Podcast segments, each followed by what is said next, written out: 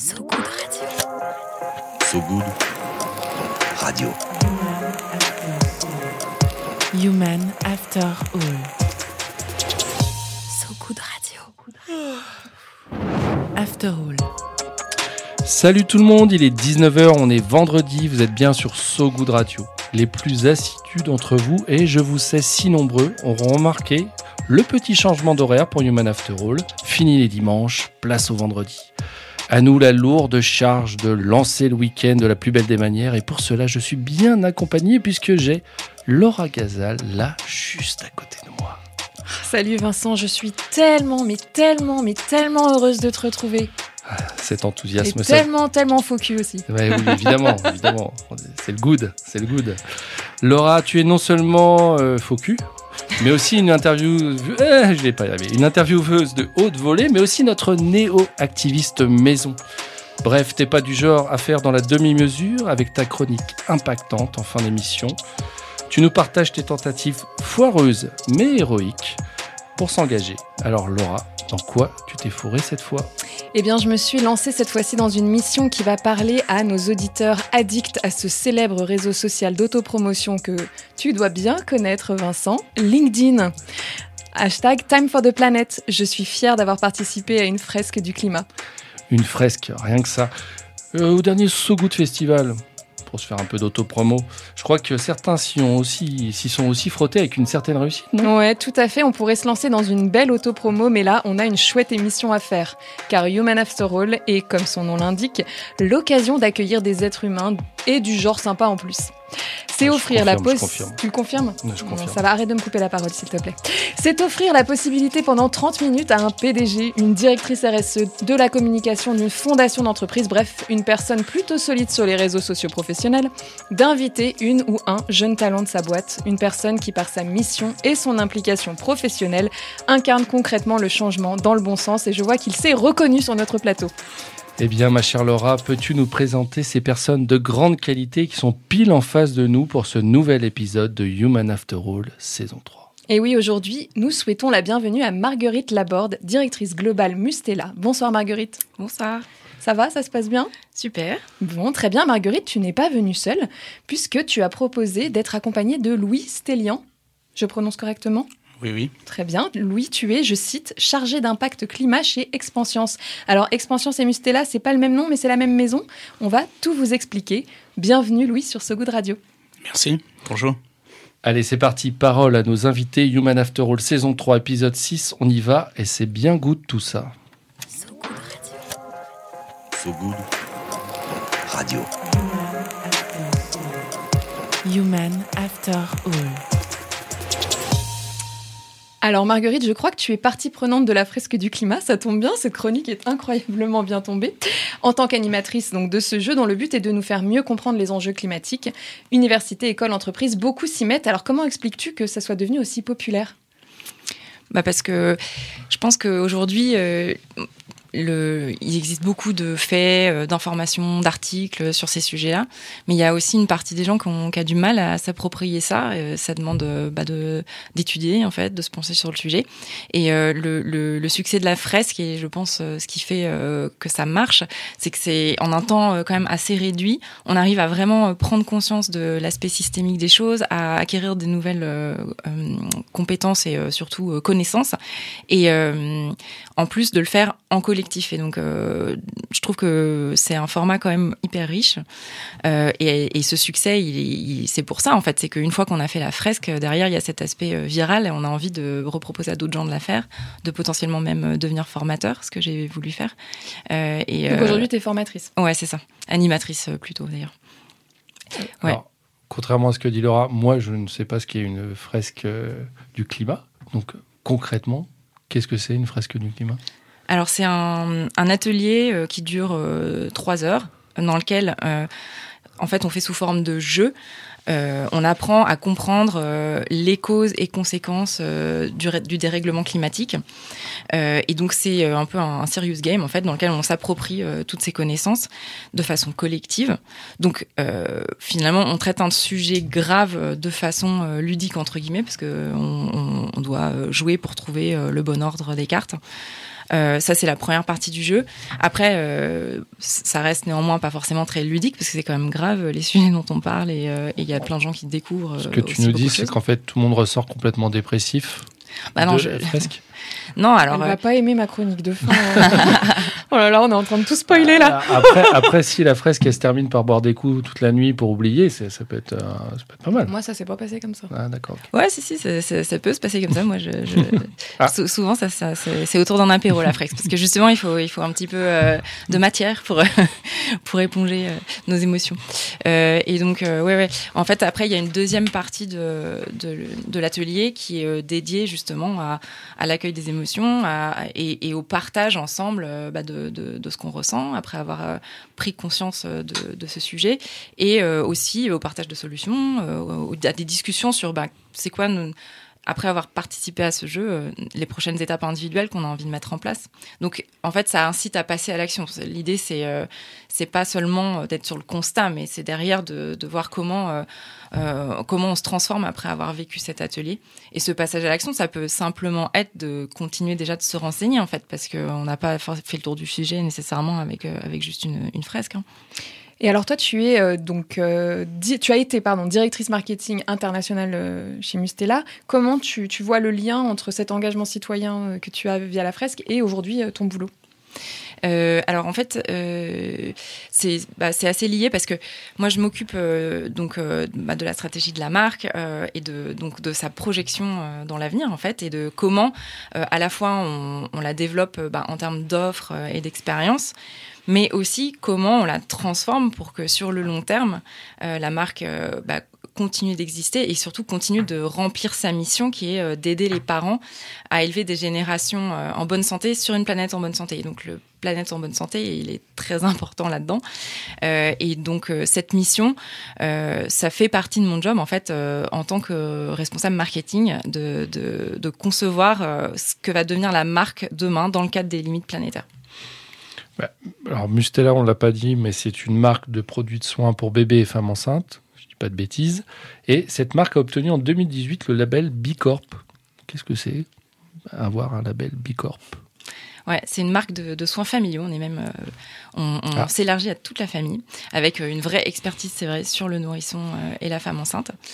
Mais je peux quand même, moi, utiliser une des crèmes de Mustela. Mais bien sûr, Si c'est bon pour Mais bébé, c'est bon exactement. pour tout le monde. Ah, Voilà. En plus, j'ai une peau de bébé, moi. elle a tout compris. J'étais une grande utilisatrice de Mustela pendant mes grossesses. Fayotte. Eh ouais, Focus et Fayette, putain. Ouais.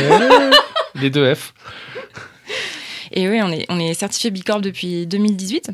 Euh, Bicorp, c'est un réseau d'entreprises euh, qui euh, se donne la mission d'être non pas les meilleurs du monde, mais les meilleurs pour le monde. Euh, avec euh, donc un, en fait une certification euh, qui est qu'on repasse tous les trois ans avec un objectif de progression et qui vraiment va évaluer euh, tous- les aspects de l'entreprise, à la fois son offre, mais aussi sa gouvernance, la façon dont elle a des relations avec ses fournisseurs, tout son écosystème. Et, et donc avec cet objectif de progression à chaque fois qu'on qu'on passe la certification. Donc on, on doit déjà monter sur la première marche pour obtenir la certification, mais c'est aussi un process permanent de progression et ça c'est hyper important de se dire que on fait toujours mieux et on se repose pas sur nos acquis. Alors, Du coup, dans cet esprit de, de faire les choses mieux aujo- aujourd'hui et, et demain qu'hier, tu as choisi d'inviter Louis Oui. euh, aujourd'hui. Est-ce que, avant de le laisser se présenter euh, lui-même, tu peux nous expliquer pourquoi? Alors Pourquoi, Louis? Pourquoi? Euh, pour plein de raisons. Mais oui, Et pourquoi? pourquoi, pourquoi pas? Eh bien, déjà parce que Louis, euh, donc bah, il a, il a un- un- une mission hyper importante chez Expansions, mais qui va sûrement vous raconter beaucoup mieux que moi. Euh, et surtout euh, parce que, alors, pour, deux raisons principales. La première, c'est que euh, je trouvais ça euh, assez chouette d'avoir euh, un jeune homme qui rejoigne nos équipes, parce que il faut dire qu'en termes de parité, on n'est pas très bon chez Mustela. On a beaucoup de femmes. Euh, donc, euh, c'est aussi euh, chouette de pouvoir montrer, de mettre en avant des talents masculins et montrer que, ben, sur une marque euh, comme Mustela, euh, ben, on peut aussi s'éclater, euh, euh, même si on n'est jeune maman. Euh, et puis euh, le, deux- le deuxième point, c'est aussi qu'avec euh, avec Louis l'année dernière, on a on a fait partie d'un programme de quelques collaborateurs qui a qui a suivi une formation sur la régénération, qui a été assez transformatrice, qui nous a ouvert vraiment plein d'horizons sur l'économie régénérative. Là, et, et donc on a vécu plein de moments très chouettes ensemble, et donc j'avais envie aussi de partager ce moment avec Louis. Alors Louis, Oui. tu as un titre ronflant, chargé d'impact climat. Qu'est-ce que ça veut dire tout ça quand on est chargé d'impact climat? Alors, Je euh, te trouve assez passif-agressif sur cette question, si je puis me permettre. alors, alors, je suis journaliste, je te le rappelle, je suis cynique. C'est un principe, c'est une posture pour avoir l'air crédible. Moi, j'ai envie de te oui. poser la question plus simplement. Raconte-nous ce que ça veut dire. Ça a l'air super intéressant. alors, Fayette. Alors d'être chargé impact climat, bah déjà ouais en effet c'est un titre assez euh, assez robuste et euh, non en fait ça consiste, euh, bah disons il y a, plusieurs aspects vis-à-vis de vis-à-vis du poste. Ça consiste d'une part à évaluer disons l'empreinte de l'entreprise sur l'environnement, que ça soit bah, justement quand on parle de climat, on, évoque souvent les émissions carbone etc. Donc il y a un gros volet sur la partie carbone, mais c'est aussi tous les autres indicateurs un peu climatiques, tout ce qui va être lié à la biodiversité etc l'ensemble de ces indicateurs-là, et de voir comment euh, comment l'entreprise peut se fixer les objectifs les plus ambitieux sur l'ensemble de ces indicateurs. Donc j'ai la partie, disons, le fait d'aller de d'aiguiller l'entreprise vers des objectifs ambitieux et à la fois de mesurer et s'assurer qu'on met en place les bonnes actions pour atteindre ces objectifs. Mais alors ça paraît immense comme chantier, t'es tout seul pour... euh, Tout seul. Non, j'ai tous les collaborateurs de l'entreprise avec moi.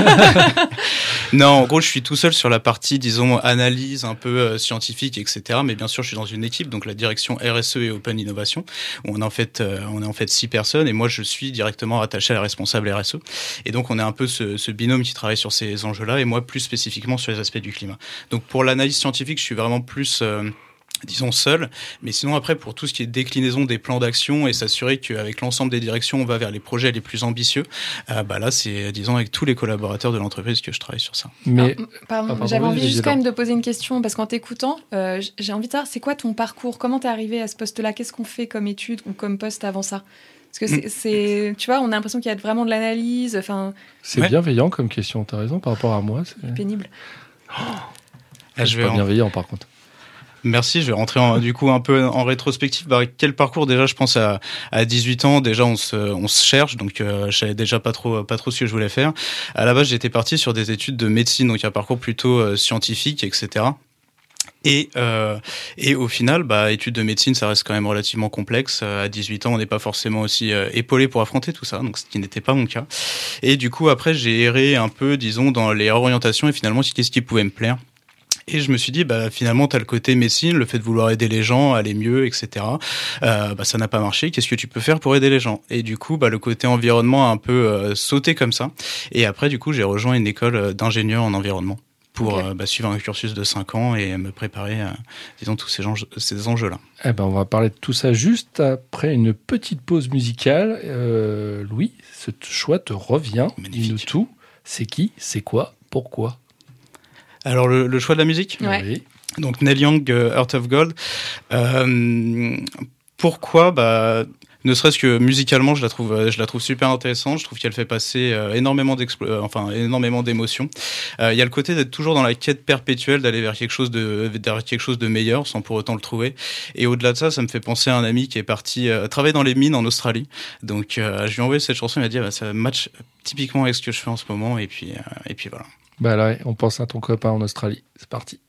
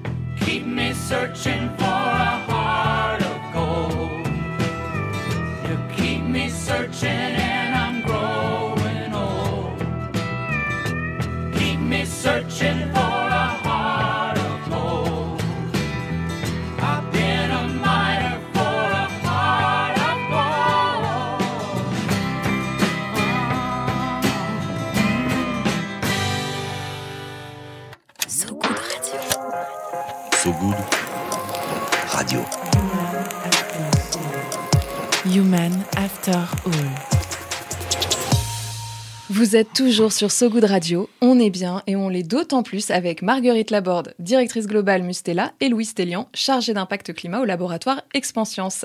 Vincent, je sens que tu as une question qui te brûle les lèvres pour commencer cette deuxième partie d'émission. En fait, j'ai envie d'être euh, désagréable euh, jusqu'à la fin de l'émission. Donc, euh, je voulais juste te demander, Louis, est-ce qu'un chargé d'impact climat n'est finalement pas un emmerdeur qui passe son temps à ne parler que de zéro déchet et zéro carbone à tout bout de champ? Bref, Louis, est-ce que tu n'es pas un peu tout seul à la cantine en général ou, ou t'es pas invité aux after-work Ah si, je suis souvent tout seul. euh, non, non, pas du tout.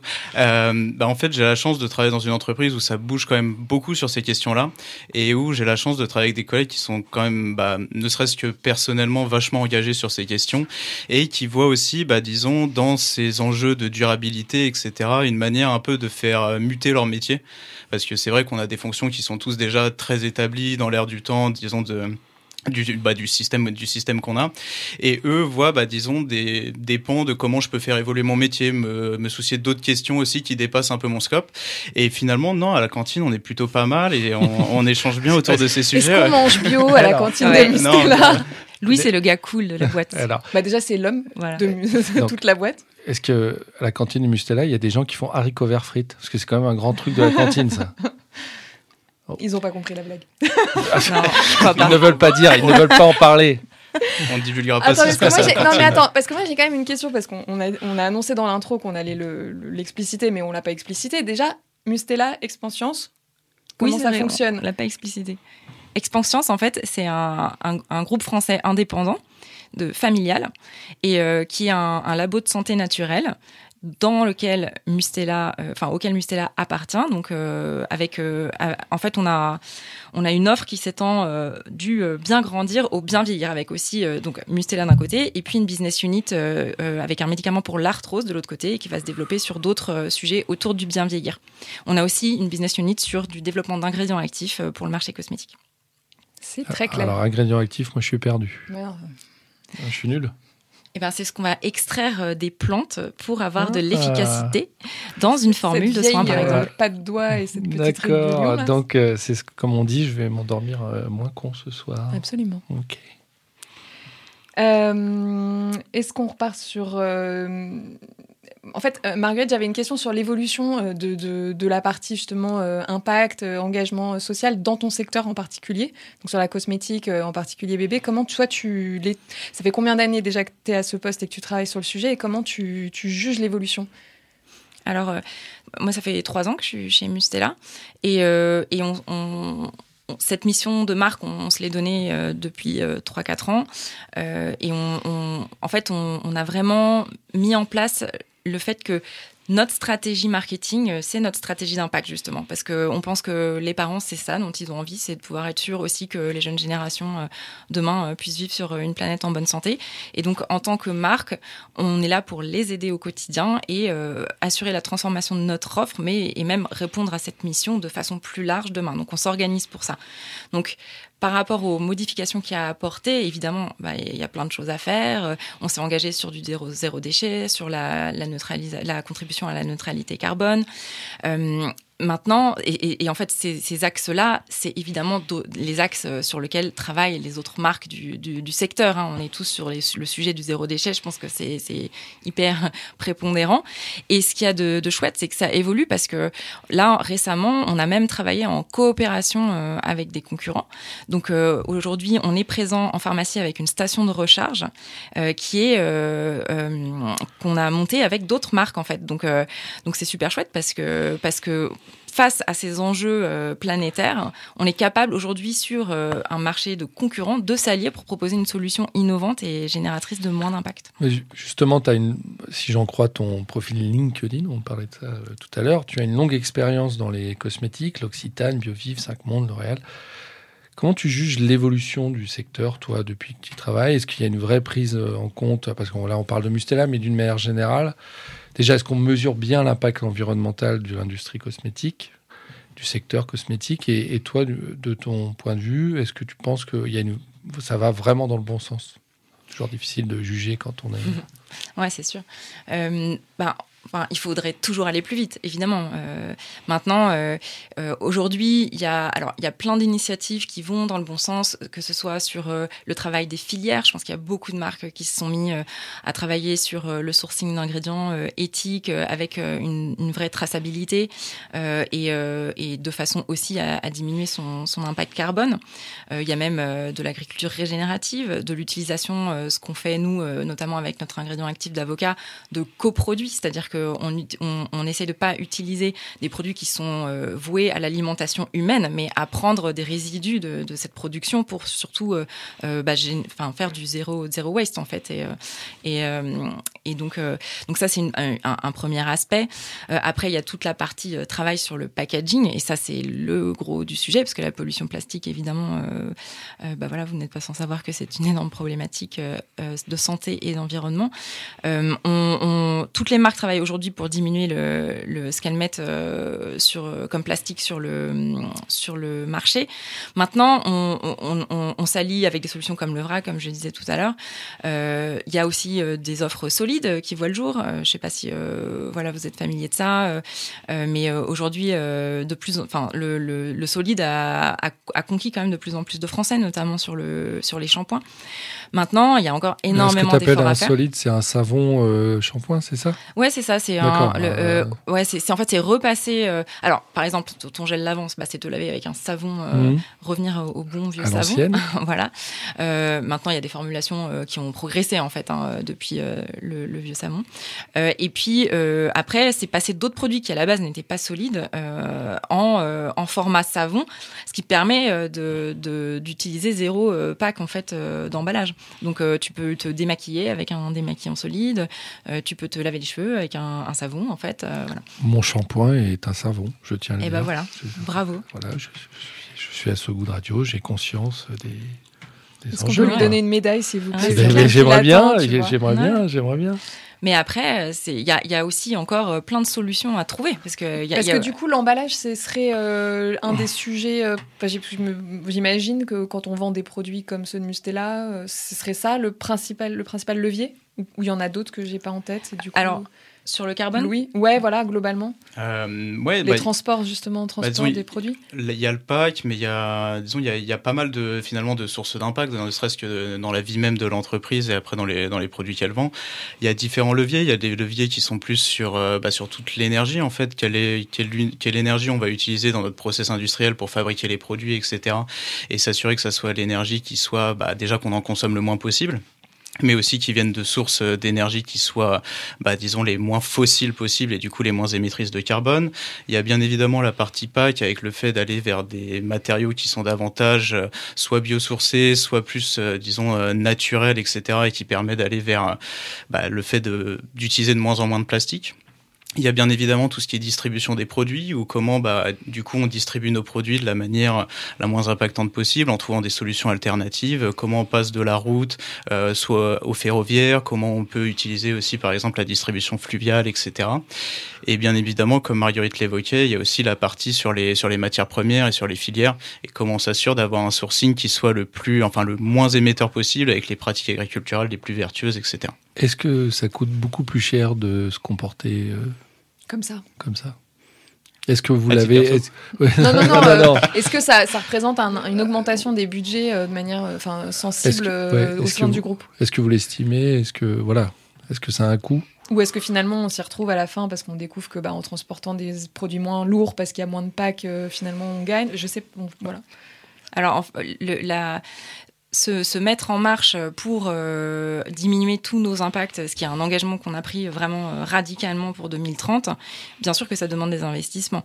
Euh, après, à la fin de la journée, euh, on sera quand même peut-être plus compétitif euh, et derrière, c'est pas dit que ça nous coûte plus que ce que ça nous rapporte. Mais forcément, il y a une phase d'investissement. Sur sur d'autres aspects, il y a, y a aussi, si on prend par exemple le sujet des packaging, je disais tout à l'heure, il y a encore des innovations qui, qui n'existent pas encore. Par exemple, le fait d'arriver aujourd'hui à créer un packaging qui soit euh, 100% en, en papier issu de fibres de, cellulose, c'est un projet sur lequel on travaille au sein d'un consortium avec d'autres marques. Donc encore une fois, un exemple de coopération qui, je pense, montre que le secteur avance, euh, parce que entre concurrents, on collabore pour créer une innovation demain sur ce sujet-là. Ça veut dire que chacun met un billet sur la table pour que cette innovation bénéficie à tous. Donc c'est quelque chose que, en tant qu'entreprise, on peut pas financer tout seul, mais à plusieurs, on peut. Donc euh, c'est aussi une partie de la réponse, c'est de, la jouer collectif. Est-ce que- c'est d'autant plus important quand on fait des produits pour bébés? C'est-à-dire que, voilà, quand on est jeune parent, on est quand même très très euh, attentif à, la santé de son enfant. Est-ce que ça, c'est aussi d'avoir cette, euh, politique-là et de l'exprimer et de le, montrer avec des faits? C'est quand même très es- essentiel dans votre business. Bien sûr, les, les, parents, euh, c'est c'est pas étonnant que, euh, par exemple, le, bio, ce soit euh, une, clé d'entrée dans le bio en tant que consommateur, c'est quand on devient parent et qu'on commence à, à se préoccuper de ce qu'on donne, ce qu'on mange, ce qu'on ingère, et ce qu'on met sur la peau de toute la famille.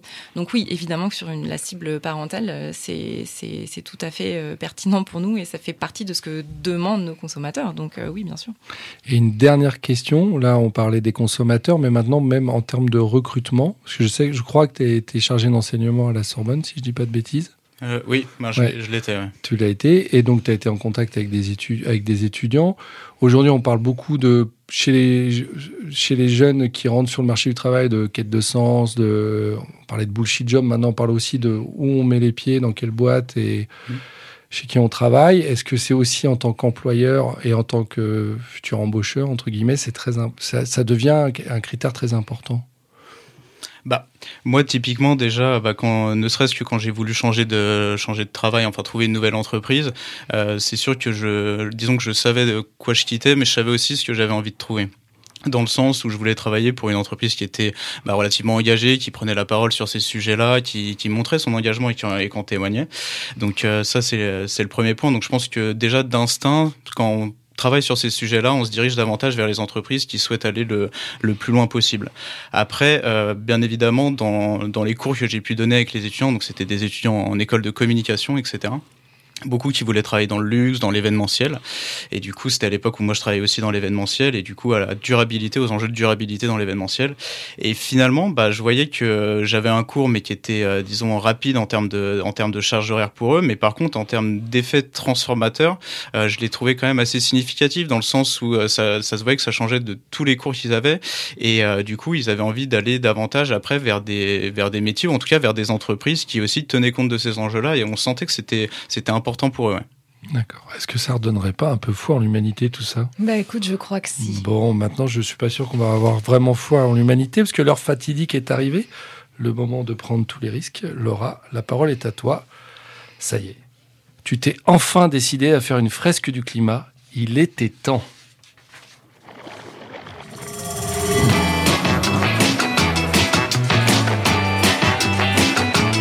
Impactante.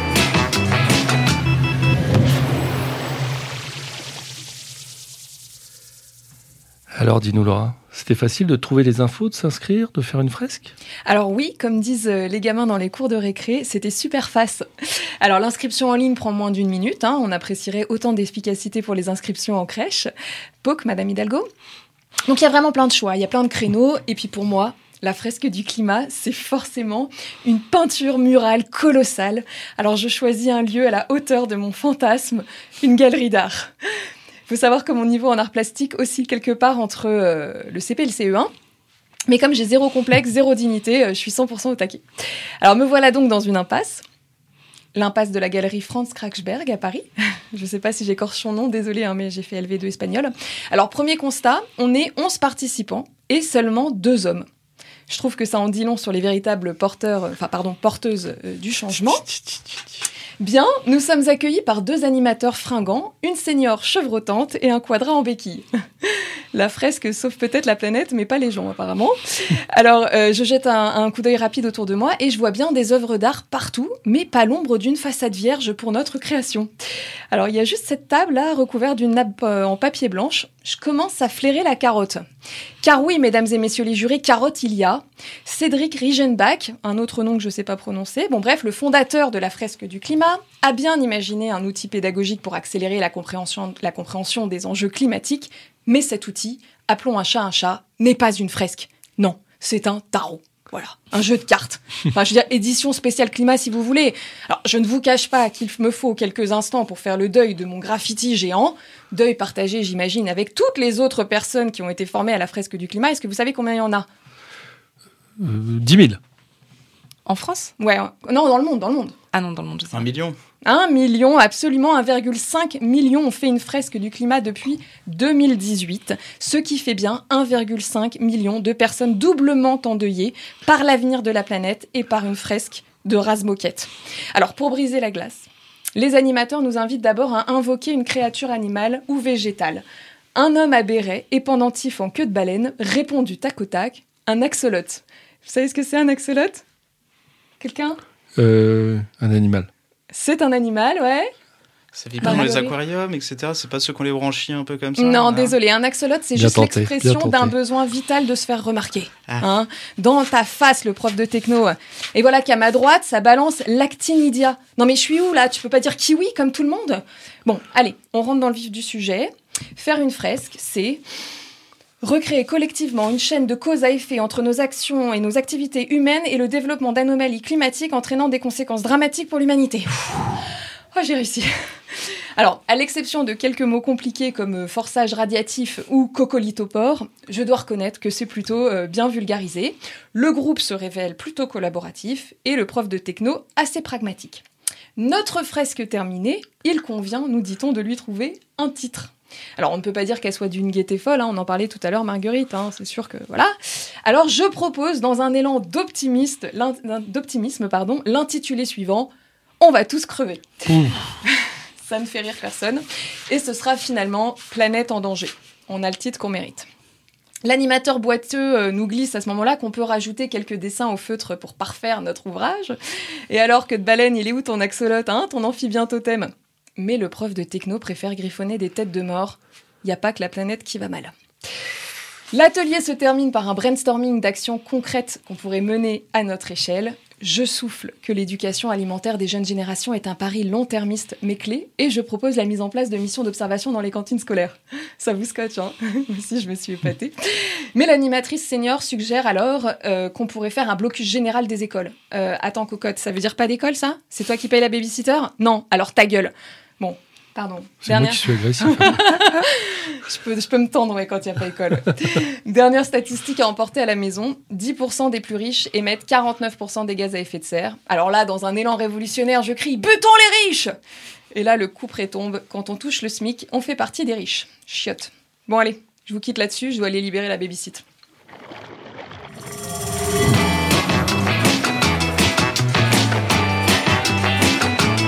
Impactante. Merci Laura. Mais attention, fact-checking direct, Marguerite. Est-ce que tout ce qu'elle a raconté est vrai? Ah oui, c'est tout à fait le, le process de la fresque. Non, mais je l'ai vraiment fait, hein, cette fresque. Oui, mais je préfère. Pour une fois que je peux vérifier si tu. euh, voilà. Hein bon. Bon, allez, cette fois, c'est fini. Ce nouvel épisode de Human After All, saison 3. Merci à vous deux, Marguerite et Louis, d'avoir fait un petit bout de chemin avec nous. Petit rappel qui ne fait de mal à personne, tous les épisodes, je vais y arriver, de Human After All sont disponibles en réécoute sur sogoodradio.fr et sur toutes les plateformes d'écoute. N'hésitez pas à liker, mettre des petites étoiles ou des mots doux en commentaire.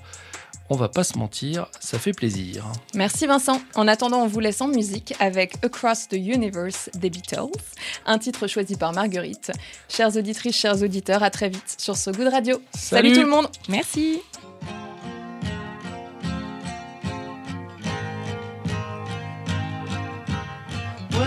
Flowing out like endless rain into a paper cup.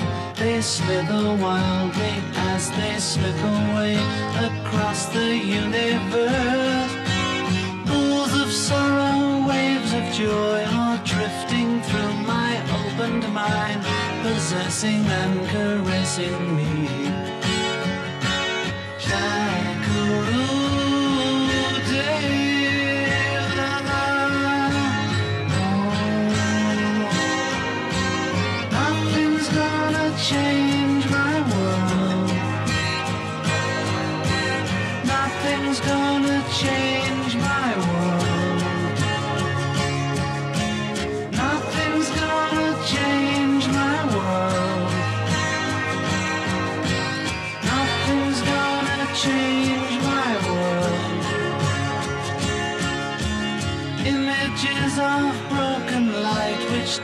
before me like a million eyes. They call me on and on across the universe.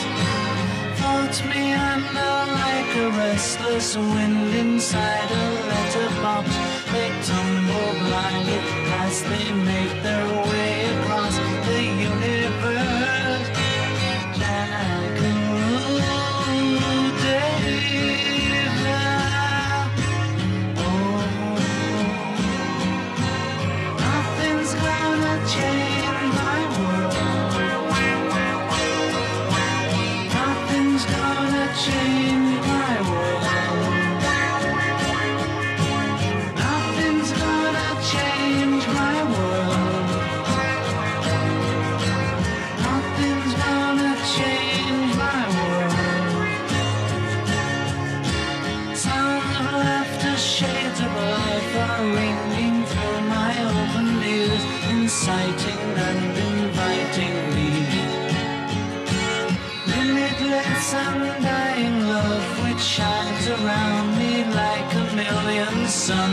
calls me on and on across the universe.